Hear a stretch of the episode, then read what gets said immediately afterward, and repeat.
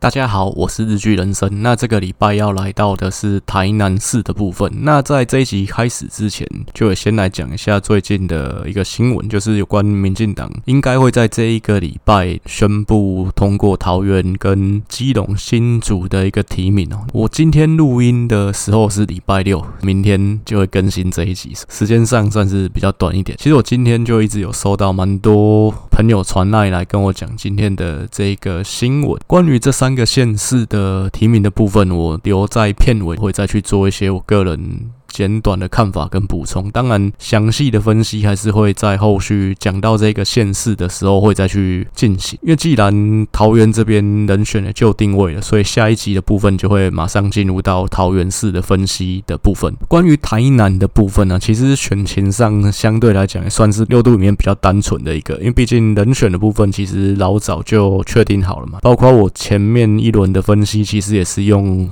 黄伟哲跟谢龙介再去做。对比，其实这个部分变化不大了。那这一年的时间，台南这边看起来没什么变动。不过，民进党这边其实中间也发生过一些插曲啊，就是有关黄伟哲，他是。这个县民的一个部分，但我觉得蔡英文他其实处理算是蛮明快的。其实我一直觉得蔡英文从二零零八年开始实质领导民进党，呃，基本上在于这个选举人选的决策方面，其实我是对他一百趴的佩服，跟作为一个支持者对他一百趴的信任啊。毕竟其实很多事情看起来都是有惊无险，那他都可以顺利敲得定。就是一个蛮沉稳的掌舵手了，不管是掌握民进党这艘船，还是掌握台湾这艘船，其实我觉得他都是蛮稳定的一个人。对，回到黄伟哲是县民这件事情啊，不是我我不是说他是县民的，但就是有有说法说他是县民这件事情。其实之前这件事，当然你会让陈亭妃他有一些想象空间，因为毕竟他我在前一轮的分析有讲过，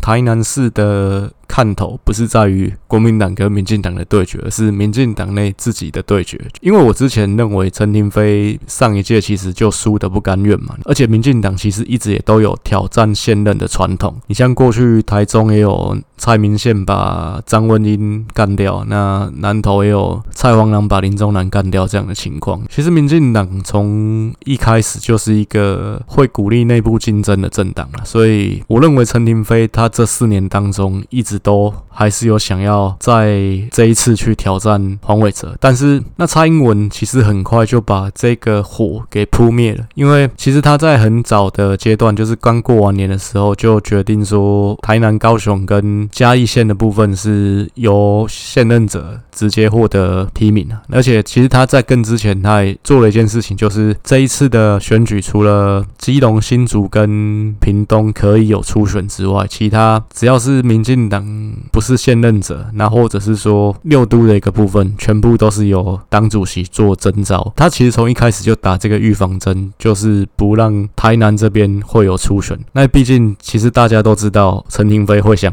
抢这个位置，那有可能会吵说要办初选。但是其实初选办下去，就是会有内部的一些分裂跟一些撕裂了。那所以说，能不要办初选，当然对整个党来讲是最好的。当然对陈亭妃来讲，他一定希望有。一个公平的竞争机会嘛，毕竟过去的前辈都是这样干的。其实陈亭妃方面，一直到这个黄伟哲被确定提名连任之前，他也一直有在去运作，说是不是因为黄伟哲有这个县民的一个新闻，那所以说那台南的部分是不是要暂缓提名？但是民进党这边，因为蔡英文其实很快就做出了决策，我觉得这一点是他做的蛮好的地方，因为你要在这个星星之火有可能燎原之前，你就要。先把它扑灭掉，所以当然最后了，因为。疫情也有关系嘛，在其实民进党这次也有蛮大的一个压力，因为毕竟其实很多内忧外患，那所以你这个时候你去做一些可能引起内部分裂的事情，那就是可能会成为公敌，成为众矢之的。所以后来陈亭妃也没有再去吵这件事情，就很快至少内部表面上看起来是团结是和谐了。那不过我是觉得黄伟哲他的一个台南市长的历史定位啊，他其实就是台南的郝龙斌啊，基本上他就是。好龙斌等级的台南市长。那虽然应该是没有意外可以做两任啊不过就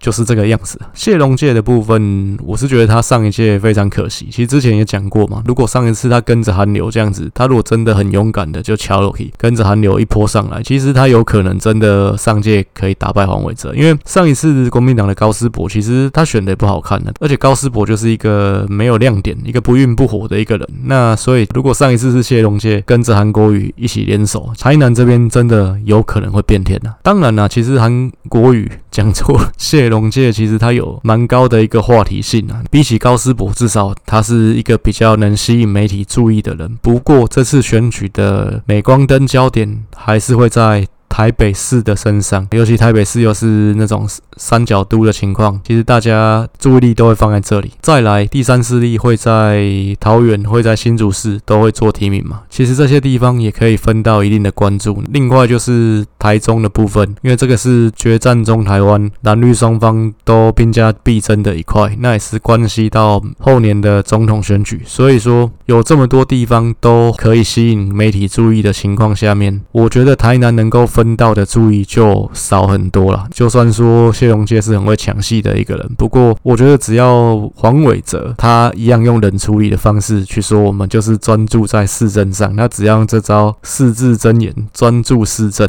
谢龙介他一个巴掌拍不响。我是觉得其实这场胜负就是已经确定了。谢龙介他能够创造的话题，能够创造的媒体效应，在。这次选举的大环境里面也很有限。那我们接下来分析这个台南基本盘的一个部分呢我在这一轮原则上都会用六十八趴的一个投票率来做各县市的预估了不过以过去的经验来讲每个县市其实会依据呃那个地方选情的激烈程度投票率会有一些上下的落差。不过原则上我就是用六十八趴去计算了因为我觉得这次选举大概各县市投票率都会介在六十五趴到七十趴之间。台南这边如果一样用六十八趴投票率，那韩国瑜的得票乘以九十五趴，蔡英文的得票乘以六十趴这样的一个基础去计算基本盘的话，国民党这边基本盘大概是三十二万票，民进党这边基本盘大概是四十七万票，那中间选票的部分大概是二十六万票。一比例来讲，大概是三十比四十五比二十五这样的一个比例，但中间选票这一块会因为投票率的高低会有影响。这个上一集台中的部分有讲过，所以说这个部分可能会跟我上一轮解析篇的部分，包括中间选票的数字跟这个整体的比例格局会有一点落差，不过上下不会差太多了。其实蓝绿的比例简单说大概就是六比四左右了。整个台南是有三十七个行政。区比台中又在更多。那我上一集台中有讲过五都升格之后一直有人去讲说包括新北市台中台南高雄可能行政区要重新做一些划分。因为毕竟尤其是原本的县区的部分它那个行政区的划分非常的杂乱也导致说整个台南现在都是台南市的嘛。其实每个行政区之间的人口差异非常大人口多的你像其实整个台南人口最多的地方是永康是原本台南县的地方。那永康也非常特殊，我觉得它是后来发展起来的一个算城市，因为永康其实原本也不是原本台南县政府的所在，原本台南县政府在哪里？在新营啊。可现在永康人口比新营多，那永康人口大概是有二十万左右，但是整个台南有蛮多个原本是台南县的乡镇，人口都不到一万人。其实像上一集讲台中和平区了，原本是和平乡，它是原住民乡，它的人口大概有一万，可是它是原民乡哦。那台南这边原住民的人口不多了，所以台南没有什么原住民乡的问题。那但是一些原本台南县的小乡镇人口就比和平区还要少，就真的都不到一万人了。最小的一个区域是隆起啊，人口大概四五千而已。那两千零四年的时候，阿扁在整个台南是从台南头赢到台南尾嘛，因为那次选举其实大家还有印象的话，阿扁在台北市就输了二十万票，不过他的故乡台南县赢了二十万票，光一个台南县就把台北市补回来，所以他基本上是从台南头赢到台南尾。不过他有一个乡镇他是输的，那个区域是原本台南县的南溪乡，那南溪乡也是整个台南最蓝的一个地方。以基本盘来看，整个台南也不是从头绿到尾了，有三个小乡镇是偏蓝的，南溪它其实是深蓝的，国民党跟民进党基本盘的差距可以到超过十趴以上，然后另外有两个前。南的小乡镇都在南溪的周边呐，就是他们三个乡其实是在一起，比较靠台南山区的一个部分，就是分别是玉井跟南化这两个区域都是浅南。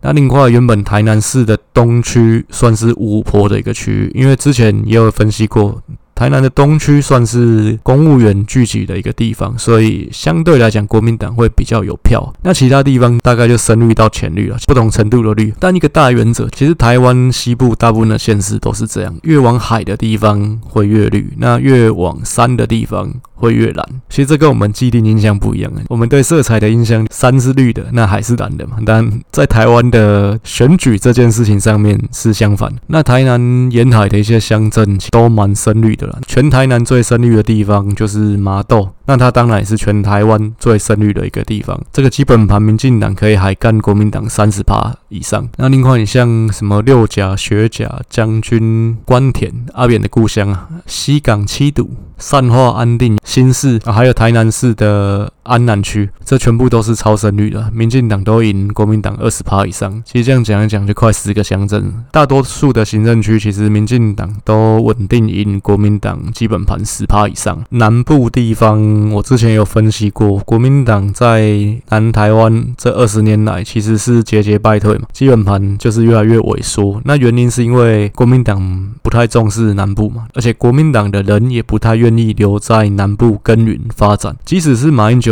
他重新拿回政权的那八年，国民党已经有中央执政的一个资源了，但是多数的人还是希望留在中央当官，他不会想要去耕耘地方，那所以导致南台湾就越来越绿。那举例来讲，光台南这边，二零零八那次的立委选举，原本台南市的高斯博跟王玉婷啊，他们两个都是非常小的一个差距落败。那后来马英九也都把他们延揽到中央当官，这个高斯博让他当那个什么蒙藏委员会的。主委吧，王玉婷让他当青辅会的主委，就其实都有给他们一个算阁员的一个位置。那虽然这个阁员看起来是比较无关痛痒的那种阁员呐，但给他们位置也是希望他们有资源去做一些发挥嘛。那有些表现的空间，那将来可以再回去台南选举。不过他们后来都不愿意再继续去选举啊。那高斯博是整整沉寂了大概十年吧，那才又看上一次可能有机会又重新回到台南去选。台南市长，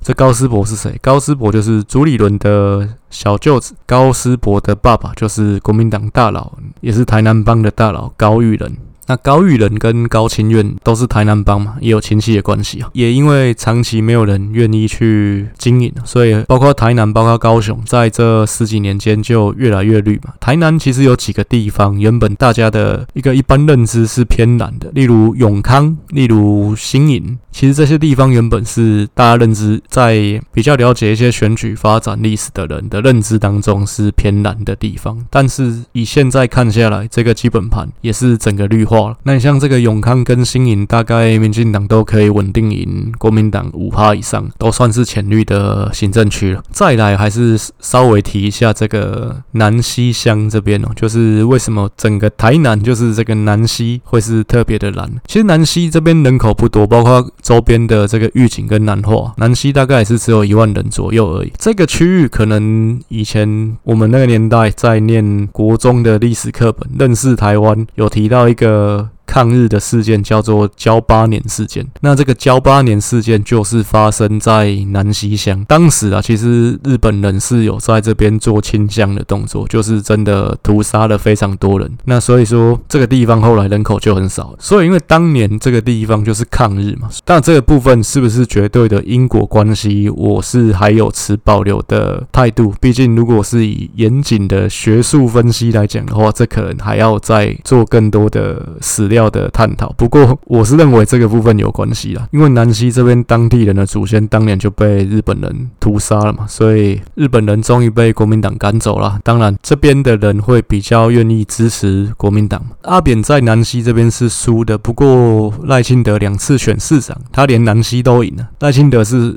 全台南三十七个乡镇从头赢到尾的。如果看上一届这个黄伟哲的部分，他是输的还蛮多，他输了几个乡镇呢？原本旧市区他就输了东区、北区，连安平都输啊。台南县的部分输了新营、永康跟原本本来就偏南的玉井、南西、南化这三个地方，所以他一共输了八个行政区。那是好加在这个高斯博。他其实也没有选到国民党该有的基本盘啊，他自己也是选到破盘，所以说黄伟哲才有办法手下台南。上一次的选举，我是觉得黄伟哲他不仅他的个人魅力是不如赖清德，是被赖清德吊打的，而且他其实对内他不能消弭跟陈亭妃之间的矛盾，不能化解初选的恩怨。那对外来讲，他也没办法去扭转韩流对于整个南台湾选情的一个影响。那我是觉得他虽然是。惨胜，那拿下了台南市长，不过开头就不是一个好的开始嘛。而且再加上他当选之后，台南的议长选举也发生了一些事情。其实这故事大概是这样，就是原本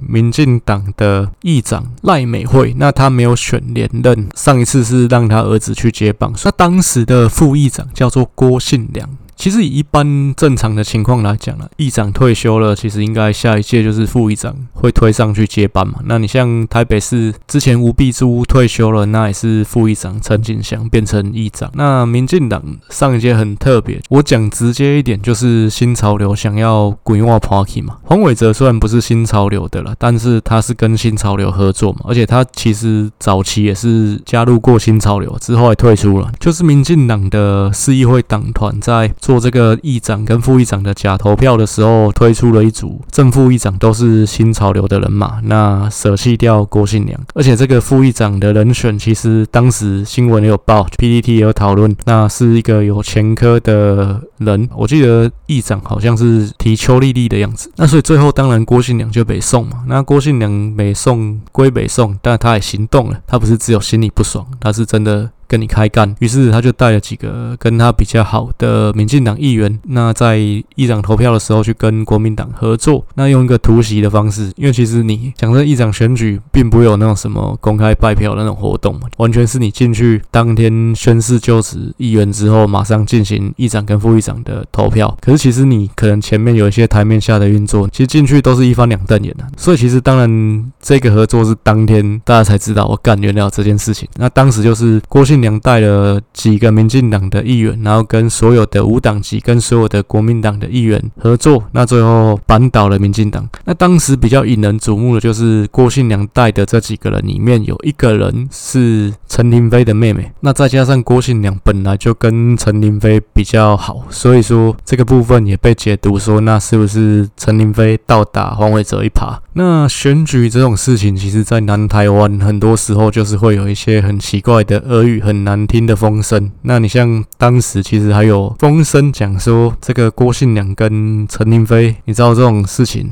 只要是一个男的跟一个女的，其实什么事情都有可能发生。就说他们两个是有一腿，那是困到底呢？这讲的是蛮难听的，甚至也有那种。这个郭信良吃姐妹丼这种话都有，这个事情当然让黄伟哲非常颜面无光啊。那我还是觉得这件事情就是真的新潮流搞得不好看，因为你就是想全部归化 Party 嘛。而且其实上一届本来民进党就也没有稳定过半了，也是要跟无党籍合作才有可能拿下正副议长。那不过好家在这件事情在上一次是有成功止血了，就是说虽然郭信良是跟国民党合作选上议长，不过他最后并。没有靠向国民党，在总统选举的时候，他还是回到民进党这边，有进去蔡英文在台南这边的竞选总部做一个应该是总干事的职务吧。因为毕竟上一次其实民进党就很严重灭党的危机嘛。哇，这韩国语韩流真的请假庆该也被掉，真的大家都很害怕，很害怕说下一次不用选举啊。那干的我也很害怕。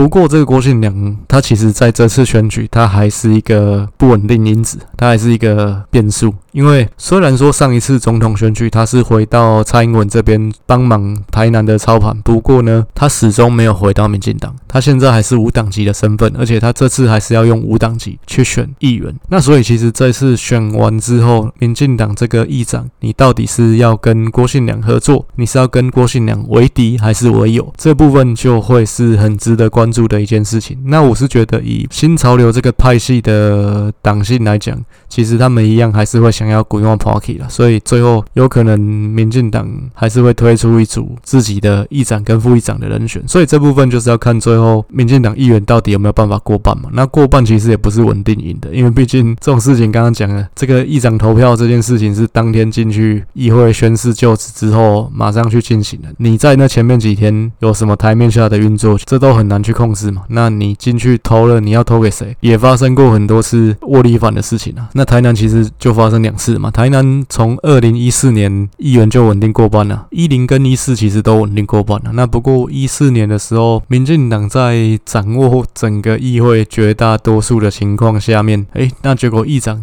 输给国民党的李全教，这其实也让当时赖清德非常颜面无光嘛。因为本来投票这种事情就是有可能跑票的，所以这个事情我觉得黄伟哲他就算连任，但是他后面这个议长选举应该还是会很精彩。然后再来是市长选完，马上就要进行明年的立委初选，因为再过一年就是要选总统跟立委。以现在台南这边六个选区看起来，其实也蛮多区都有可能会需要有初选，尤其最受瞩目的就是陈亭妃这个选。去，因为邱丽丽一定会出来跟他竞争。黄伟哲后面要怎么摆平这件事？黄伟哲这次其实是强运啊，就刚好韩流真的太强了。那民进党整个党有灭党的危机，有亡国的危机。那所以说后面就是整合都很顺利。那包括上一次的立委选举，哎，民进党在台南也是六个都赢，而且内部没有发生任何的分裂。那不过这次选完黄伟哲赢，应该是十之八九板上钉钉的事情啊。不过后面这个议长选举跟立委的初选，他要怎么样能够搞得定？我觉得这部分才是他第二任有没有办法在台南说话有分量。那他讲话有人要听，然后他的后面的历史定位跟他卸任之后有没有办法得到一个比较好的职务安排？这个部分我觉得会是蛮关键的问题，然后再来分析国民党这边啊，其实国民党过去三届只有郭天才那一次，就二零一零的时候他是有选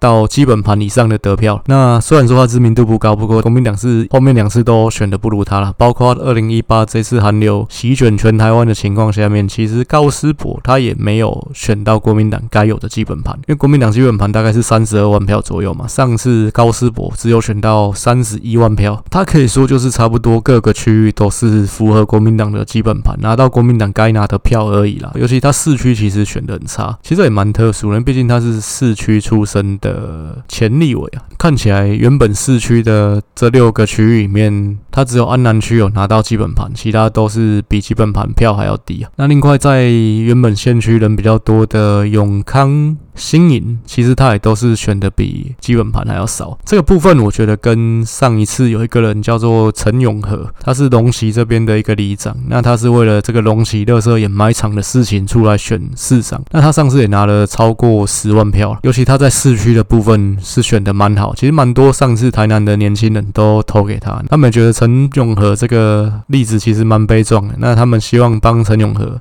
至少可以拿回他的选举的保证金，那毕竟他。选市长算是一个使命感，就是真的是蛮勇的。不过最后还是差一点啊。那他保证金是没拿回来，因为这个保证金是算说你要拿到当选者超过他三分之一的得票，你的这个保证金才拿得回来。上次他是没有成功的，因为陈永和他其实在市区拿到不少票，所以说相对来讲，高斯博在市区的票就没有办法达到国民党该有的基本盘。那我是觉得高斯博真的自己也是不争气，不然其实上次这么好的机会，他却没有办法一举把。把黄伟哲拉下来，不黄伟哲其实票真真正是选甲就歹看，民进党伫台南选无四十万票，即款代志你敢？行为高，那二零一四黄秀双就更不用说，黄秀双这个人可能大家都忘了他是谁了吧？那已经尸骨无存了。他二零一四那次选是真的每个区都破盘破蛮大的，那总共也只拿了二十六万票，就是国民党基本盘的八成左右而已。那那次赖清德拿到七十趴嘛，其实大概就跟陈唐山选连任台南县长的得票率是差不多。而且那次赖清德他选举只花了一千万，这是他最后结算报的那个数字。但有可能会超过这个，不过基本上用一千万选到直辖市长，这一定是超级省钱的状况。那你像柯文哲，他其实也是够省钱的，但他选台北市长连任，他还需要花到两千万嘛。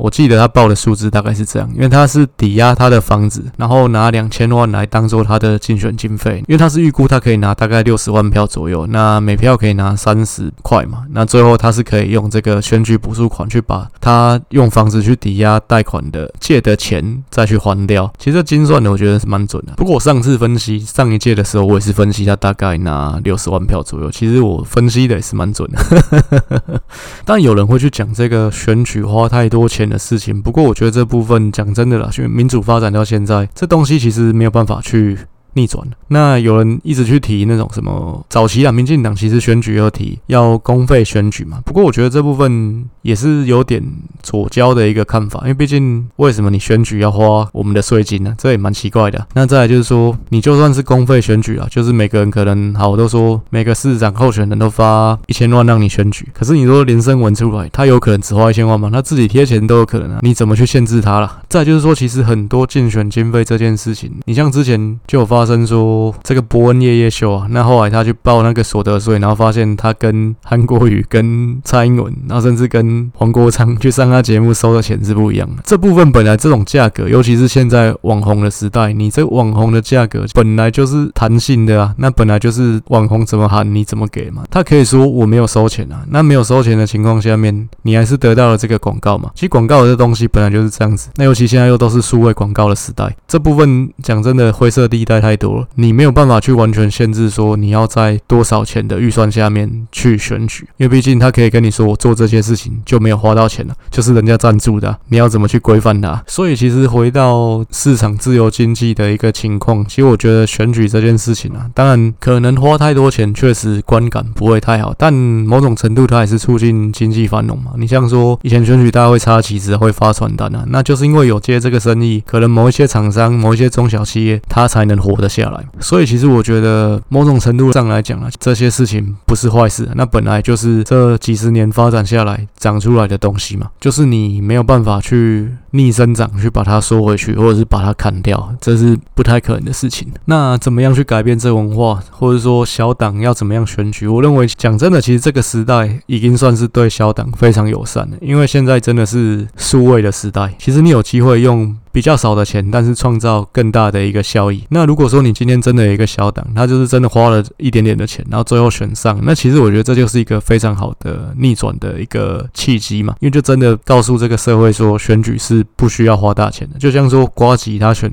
台北市议员，他也真的是没有去干一些传统上大家会做的事情，但他最后选上嘛。其实那次也是跌破我眼镜啊，不然我那次其实也认为瓜吉真的出来搞笑的，其实他不可能赢的。那但是他最后赢了嘛。那如果有人是用这样的方式，选上立委，甚至选上县市长的情况，那其实就有可能会改变这个文化，改变这个生态，告诉大家选举是不需要花大钱的。那在小党有办法在这个夹缝当中去博得生存。那再回到这次的选举，谢龙介他要怎么办法赢？我觉得他没有机会赢啊。不过他的策略应该是会尽可能跟柯文哲这边去合作。那在台南方面的议题，柯文哲应该也会做球给他，这是必然的。因为毕竟柯文哲就是想办法要去让民进党不舒服。这一定是他的最高指导原则。不过啦，我还是觉得这次选举的焦点还是会在台北，所以说谢龙介他有办法分到多少的注意不容易。你像他早早其实就获得提名了，但是他也没博到太多的版面了。你像说他其实本身就是是一个话题高手了，不过他碰到更高端的玩家罗志强，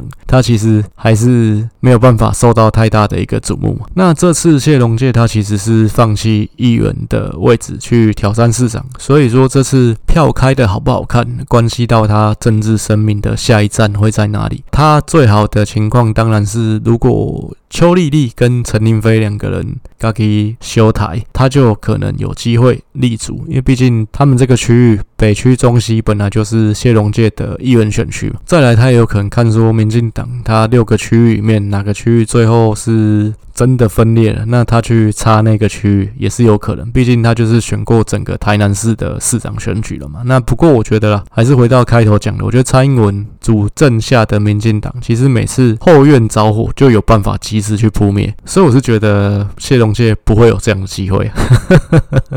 那只能说，他这辈子最好的机会其实就是二零一八那次，但是他那次没有赌，他这辈子就是跟市长的位置无缘了。那不过在国民党他其实还是有发挥的空间的，所以他可能后续应该是会转到党职方面嘛，或者是看国民党会不会因为这次选举的战功，给他一个不分区的立委位置，这也是有可能的。那再来是民进党的这个部分啊，其实回顾过去三次选举了，赖清德当然两次都选的非常好嘛，从台南头赢到台南尾。那不过有人去讲说赖清德他都是打好打的仗，我觉得这点我也是不同意啊。毕竟我其实前面也讲过，我觉得赖清德他是打过硬仗的人，尤其二零零八那次，其实民进党在台南市两个区其实都有可能会输掉。那那次是因为靠着陈水扁他去重回三一九，就这招其实也是蛮强的，做了一个唤起台南市民悲情的一个动作，最后成功的守住台南市两个区域，包括赖清德跟陈亭妃这两个选区。其实这两个选区当初民调都是输的，那最后赢的也是只有一点点，赢得很惊险。那赖清德就是内脏挺过来之后，他才有机会去选市长。那也刚好了，就是这个金小刀想要弄这个二桃杀山市的一个机车，不然台南市其实也不符合合并升格的一个条件嘛，因为原本的条件应该是人口两百万，那后来国民党这边又定了一条说一百二十五万，再加上你有特殊的一些条件，例如台南是用文化古都的这个身份去做升格，就是因为台南升格成了直辖市，那也让赖清德选上了这个市长之后，他的身价整个涨停板，不其实他原本是要选。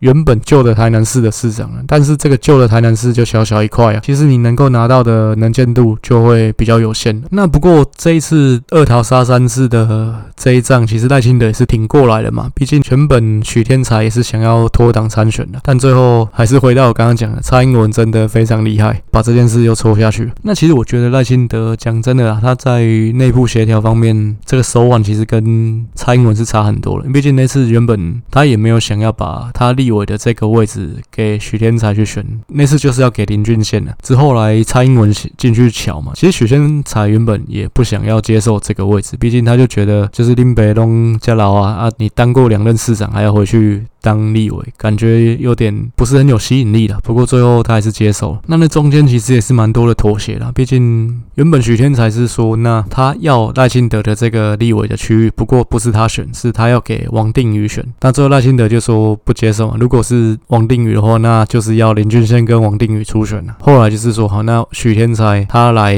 拿这个位置的话，林俊宪才退让，所以最后赖清德选上之后的那个补选就是许天才去选。那不过后来一。一年之后，二零一二的那次正式的选举，其实林俊宪也有出来跟许天才初选了一次嘛。那这部分我是觉得赖清德其实蛮多事情做的内部方面的协调了，不是很漂亮，所以他二零一四议长的选举的部分才会被窝里反了。那我之前也讲过，我觉得赖清德跟郑文灿其实就很像陈水扁跟蔡英文之间的差异。我觉得蔡英文跟郑文灿这一组人其实是比较能够沟通协调的，那反而像。陈水扁、赖清德，他们就是面对冲突，他们是去诉求自身的支持者去挺他，去度过这个危机。你像赖清德那次议长被绿全教整个干走之后，他去诉求的是说议长选举有问题、有贿选的情况，那等于就是用硬干的方式去弄，然后再就是去诉求民意的支持，就是让我这边的正当性比较强。那最后就是再把绿全教再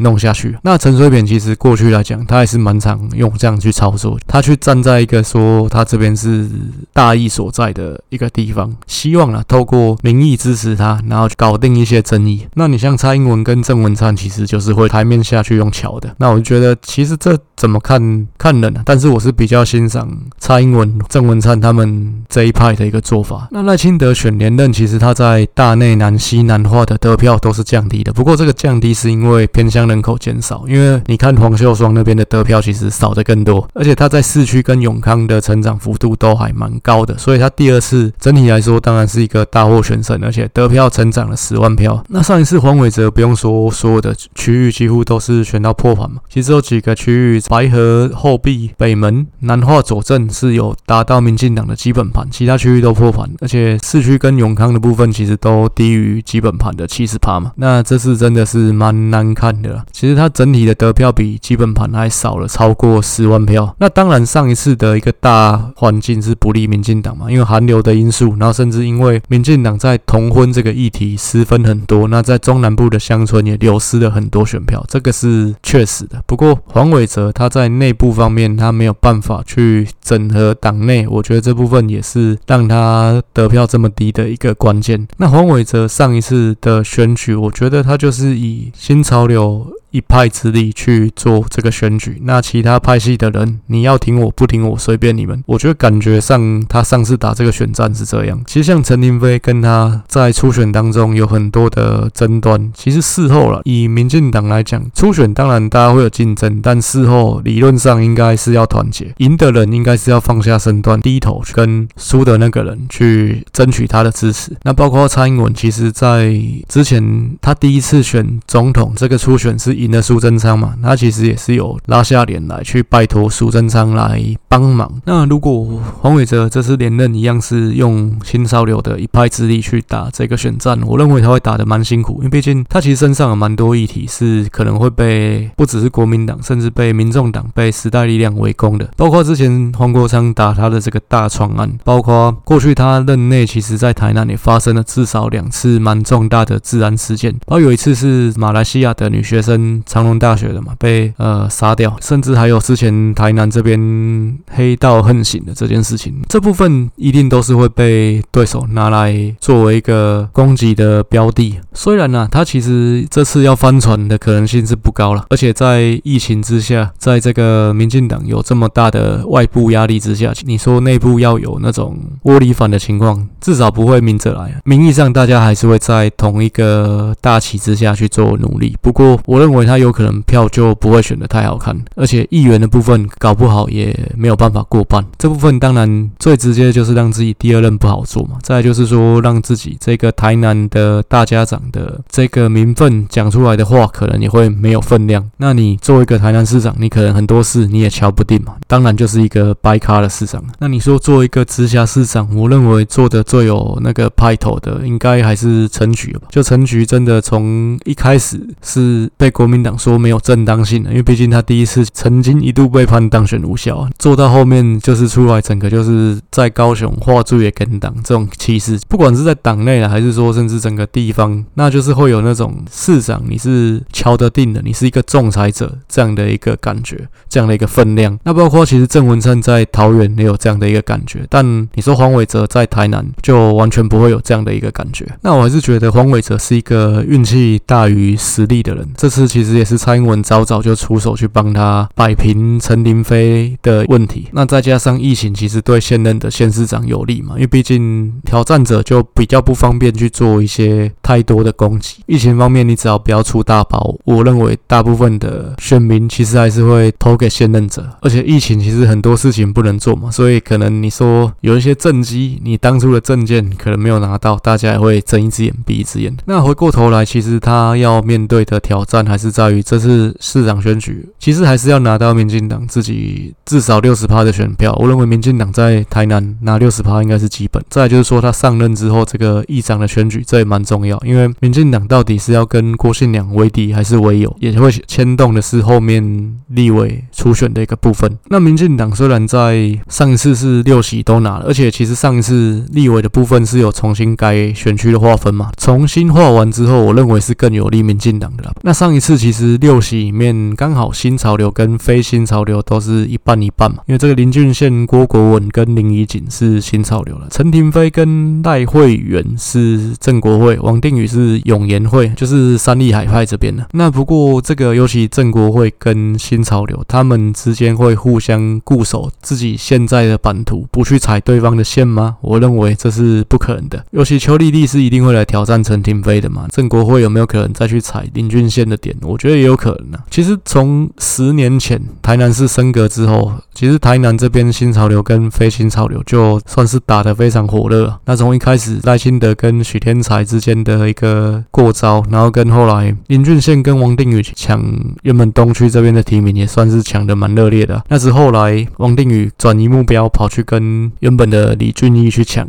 这个台南县永康附近的这一区。再就是黄伟哲跟陈亭妃，其实也是打得很火热。所虽然呢、啊，到现在民进党在台南没有分裂过，不过我觉得这个分裂的危机其实一直都存在。接下来议长选举、立委初选，其实也都是暗潮汹涌。那黄伟哲怎么样去搞定自己的内部？再来就是说，在他第二任的任期的，尤其是前面两年，你要怎么样去励精图治？我认为这部分对他的历史定位来讲是非常重要的。如果做得好，也才能改变他在选民，尤其是民进党支持者心中的印象，成为一个真正倒吃甘蔗的市长，证明他对民进党来说是一个正资产，不是一个败家子。那在我们讨论是第三势力的一个部分啊，台南这边一样，民众党跟时代力量都是在市区的表现比比较偏乡的地方来得好。不过民众党这边在台南是选的比他全国的平均还要低啊，他全国平均大概是十一趴，我记得上一集有讲成十三趴嘛，他在台南这边只有九趴，那整个台南也只有新营跟善化是有达到十一趴，所以其实整个台南基本上他他都是没有达到。平均呐、啊，那民众党其实上一次就是北部选的比南部好，他在南部其实比较没有市场，那这也代表什么？柯文哲在南部没有市场，因为毕竟上一次投给民众党的都是这个所谓柯文哲认同票。我是觉得，如果柯文哲在南部有票的话，就代表他对国民党的利用价值就会比较高，那他跟国民党。在二零二四能够达成结盟共识的可能性也才会比较高，但看起来他在南部的市场其实还不如侯友宜嘛，所以说以现在看起来要蓝白合，我是觉得比较没有空间了。那在柯文哲他其实也是想要走自己的路的感觉，所以那就是看他这一仗在北台湾能够打得怎么样。那不过现况看起来是觉得柯文哲跟当年的宋楚瑜一样啊，就是很难跨过浊水溪啊。我是觉得现在看起来这个趋势不管蓝白。合不合？二零二四一样都是两个阵营决战中台湾这样的一个格局。柯文哲他能够做的就是尽量在这次选举里面壮大自己，那去等待时机啦。那二零二四看起来他的机会是不大，那所以他这次集中资源去拼北部，我觉得也是一个聪明的决策。那你要说柯文哲他是素人不懂政治吗？我是觉得他这几年真的超懂政治的。那在时代力量的部分，他全国得票率是八。趴嘛，那他台南也是八趴，其实是相等。时代力量是在东区永康跟善化，它的得票率都有达到九趴，其实都比它全国的平均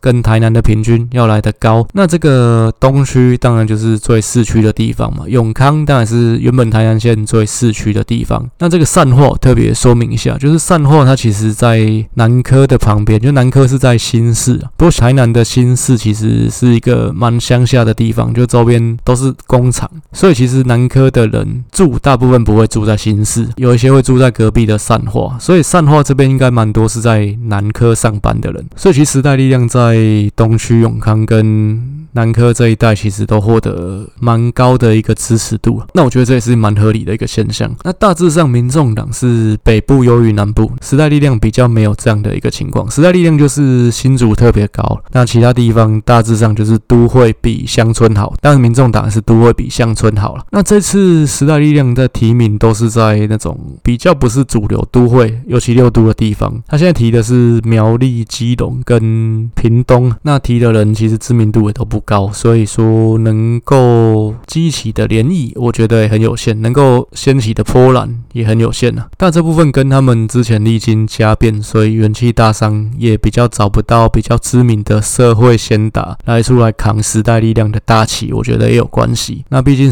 我觉得黄国昌给人的感觉自我意识比较强，所以可能这样子，那也比较没有大咖会愿意想要跟他合作，这是我个人的看法。其实黄国昌现在。在做的事情就是持续在沉潜嘛，持盈保泰，保持他个人的能量跟实力，其实还是保护自己的羽毛为主。那这招当然是聪明的，毕竟现在看起来就是时代力量的成功会是黄国昌的成功，但是时代力量的失败不会是黄国昌的失败。这不是在绕口令，其实大家想一想，这个部分到底是不是这个样子？那台南这边跟台中比，有一个比较特殊的地方是，民众党跟时代力量在台中的票加起来其实是约略等于。整个中间选票的票数，不过在台南这边呢，这两党的票加起来是小于中间选票的。这个数字。所以说，其实台南这边还是有算起来大概有将近十万的中间选票。他上一次不是投民众党，也不是投时代力量，在上一次的立委选举的时候，这也代表说，我觉得中间选票本来就没有一定是要投给谁，他们本来就也没有一定要投给第三势力里面比较大的品牌这样的道理。所以说，我觉得时代力量其实它有持续边缘化的危机了。那尤其像现在政治环境流转速度这么快，其实下一次时代力量就很有可能没有办法度过五趴的这个门槛，取得席次。尤其这次的议员选举，如果他的席次也是全面衰退，在重要的都会也没有办法有斩获的情况下，我觉得其实下一次的立委选举他们也不好选。那中间选票，我是觉得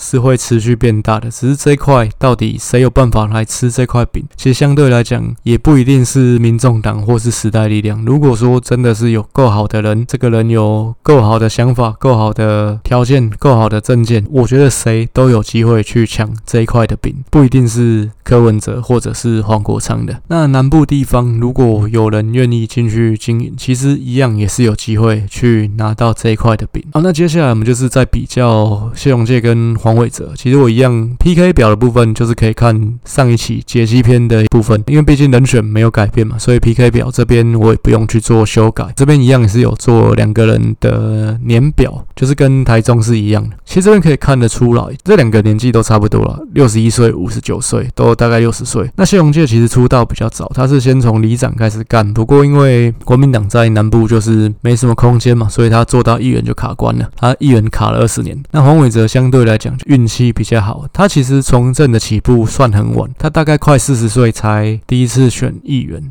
因为之前以他的同期，他也是野百合学运出身的，那他的同期其实都比他早投入政坛，因为他中间是有跑去耶鲁大学念工位的博士，所以说他大概快四十岁才回来台湾从政。不过他后面的仕途倒是真的一帆风顺，因为他议员只当了一任，马上就选上立委。那后面因为改成单一选区两票制嘛，所以民进党在南部就很好选，而且他拿到的是全台湾最绿的一个立委选区，所以基本上都是躺着选的。就算二零零八这个风向这么不利的情况下，还是稳稳的拿下来。那而且我觉得他的运气好，还有一个地方是，其实二零一零台南市升格嘛，当时啊，民进党五个立委，就他跟陈亭妃资历比较浅，所以那时候他们没有争取初选。那那次争取的有原本的台南市长许天才跟台南县长苏焕智，那另外有三个立委赖清德。叶宜津跟李俊毅，那最后四大金德赢了。同个时期的叶宜津跟李俊毅，在这八年的过程中，也都慢慢被淘汰掉了。所以，二零一八就是黄伟哲跟陈亭妃这两个在二零一零没有出来争取的人，他们的天下。我觉得从政这种事情，你只要在跟你同时期的对手比，你比人家好一点。那就可以了，不然其实以黄伟哲的条件，他跟早期的赖清德比，那绝对是差了一截嘛。黄伟哲跟陈亭妃的竞争，就是因为陈亭妃他犯的错比较多。那影响他的形象也比较多，因为他在二零一七年、一八年那段时间，但为了要争曝光、抢风头，犯了一些错误。那所以后来导致黄伟哲看起来是比较稳的人，那而且形象比较称头。直辖市长其实还是需要看起来比较称头的人来当啊。那黄伟哲各方面学历什么的，其实是吊打陈亭妃嘛。那所以其实相对来讲，黄伟哲就占了很大的优势。就跟现在桃园这边为什么后来不是邱医生出来选，我觉得这部分也是因为现在选民啊，对于直辖市长这个位置的形象，或者是说他的学历各方面的要求，其实是比以前更高了。所以邱医生这种比较地方型的人，他就没有办法去选直辖市长。陈亭妃的部分，我觉得他吃亏也是吃亏在，他就是一个标准很明代出身这样的一个人。那直辖市长，大家可能还是会去选选一个有出国留过学，然后或者是说医生啊什么这种感觉比较厉害的人。台南跟高雄比起来，我是觉得他民进党这边也是有一些人才断层，因为看起来后面的议员也都是比较偏年长的，年轻的没有几个。那这跟高雄比起来，我觉得台南这部分的隐忧可能是比较强烈。那放眼下一次的市长，但看起来是王定宇跟陈亭飞在争。不过林俊宪有没有可能出来插花？我觉得也有可能，但是整体看起来是王定宇出现的可能性比较高啦。那不管王定宇还是陈亭飞，他们应该都。会是一一个强势的市场，所以我认为黄伟哲就夹在赖清德跟王定宇或陈亭妃的中间，他就是一个台南的好龙兵啊。那讲到这个台南之前发生过长隆大学的这个治安的事件，我还是再补充一下，因为其实会发生这个事情，那是说这边没有路灯啊。那没有路灯当然是市政府的问题嘛。不过这个案子就是也是点出了一件事情，就是台南升格了超过十年。那其实过去来讲啊，其实台湾只要是县的地方，那有乡镇市嘛，乡镇市长是民选，其实都有那种县令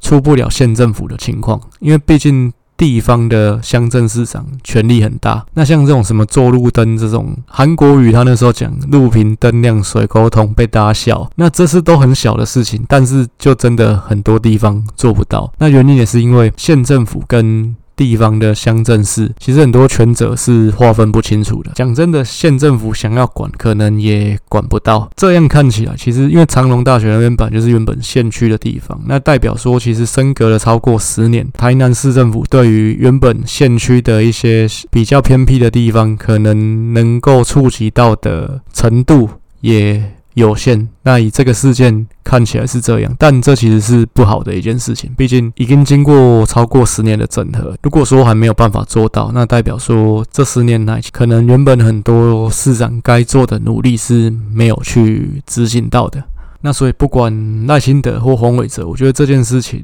他们都难辞其咎。那最后结果的部分，其实我的股票跟上一回的解析篇，就是大概去年做的分析，去年做的股票是差不多的。我认为整体来讲，大概就是六四开，黄伟哲跟谢龙介大概就是六比四左右。这个局势，我觉得这一年来没什么改变，所以我还是维持一样的一个预测。那只是投票率的部分，我做了一些修改，可能整体票数的部分两边都有一些增加，大概是这个样子。因为上一次是用六十五趴的投票率去计算，那这次我基本。上所有的县市都是会用六十八趴去做估计，那后续就是看选情怎么样去发展，因为也有可能会有第三人选去投入这个选举。一样到选前一个月左右，我会再做一个全部县市的估票的总结，中间有什么选情上的变化，一样会透过这个总结去做修正。节目的最后就是还是要来讲这个民进党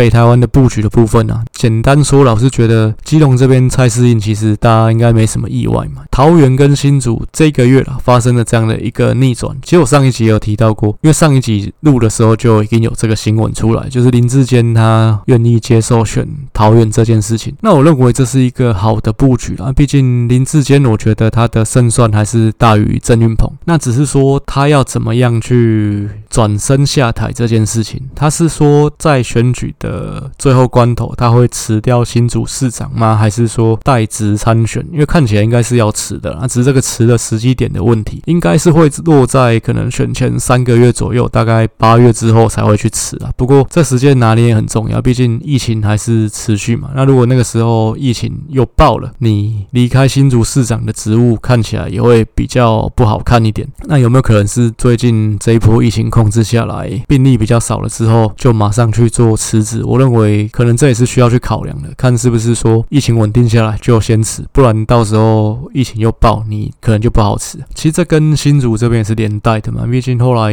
就是会提名现任的副市长。如果林志坚先在可能八月左右辞了，沈慧虹暂代市长嘛，那他去选这个市长也会比较失利点。然后再来相对来讲呢，会减弱林志坚绕跑的这个争议。那沈慧虹这真的是一个大家意想不到的一步棋了，毕竟至少在今年过完年，可能都还没有这样的风声。出来，当然以他跟另外一位民进党的郑鸿辉比起来，他的知名度比较低，而且他没有选过举，因为他就是公务员出身的嘛。不过我觉得他的胜算会比郑鸿辉高很多，毕竟他就是一个公务员出身的人，那他也是现任的副市长，他至少我觉得在地方上应该大家是熟悉他的，而且也是有办法去瞧事情的，应该是一个蓝绿通吃的政治人物。因为我有看到有一篇报道是在讲黄珊珊跟他之间的小故事，那是黄珊珊也肯定他这个人，这样的人参选，当然我觉得机会会比较大。那郑鸿辉他最大的问题就是，他上一次选立委的时候被攻击说他炒地皮，他在中国有投资，那但是他对这些争议他讲的不是很清楚，而且没有办法做有效的反击。他其实上一次就死一次了，所以就算他出来选市长，应该还会再死一次，因为这些点都还会被蓝白黄这三方拿出来做攻击、做围殴。所以我认为郑鸿辉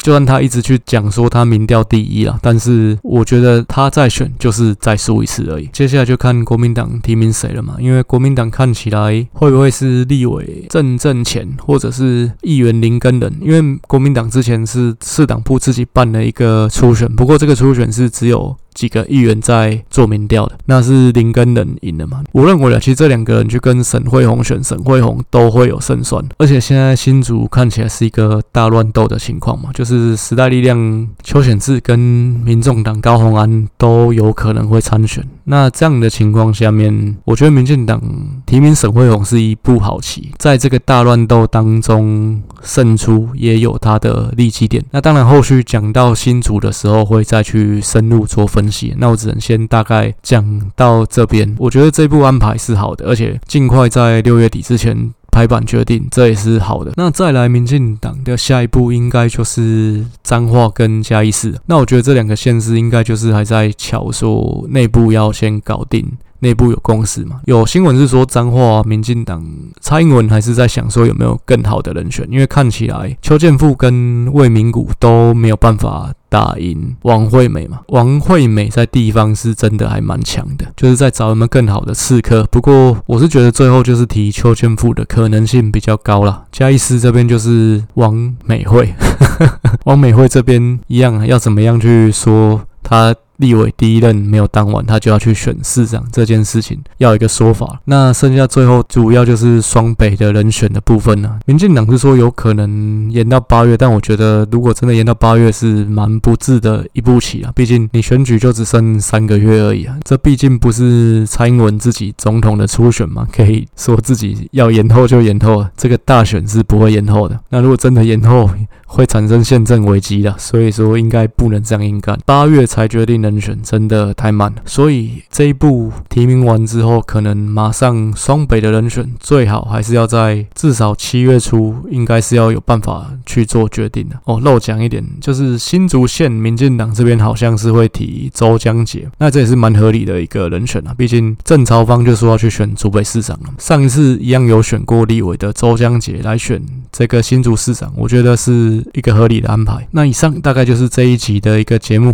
有任何想要跟跟我合作或想要回馈的地方，都非常欢迎透过我的脸书粉专日剧人生选举研究所私讯来跟我联系。下一集我们就会马上进入到桃园市的一个部分，毕竟桃园这边双方人选都出炉了。最后还是再补充工商一下，就是如果你喜欢我的节目，喜欢我的文章，还是希望你可以来订阅我的方格子。以上，谢谢大家，感谢大家，晚安。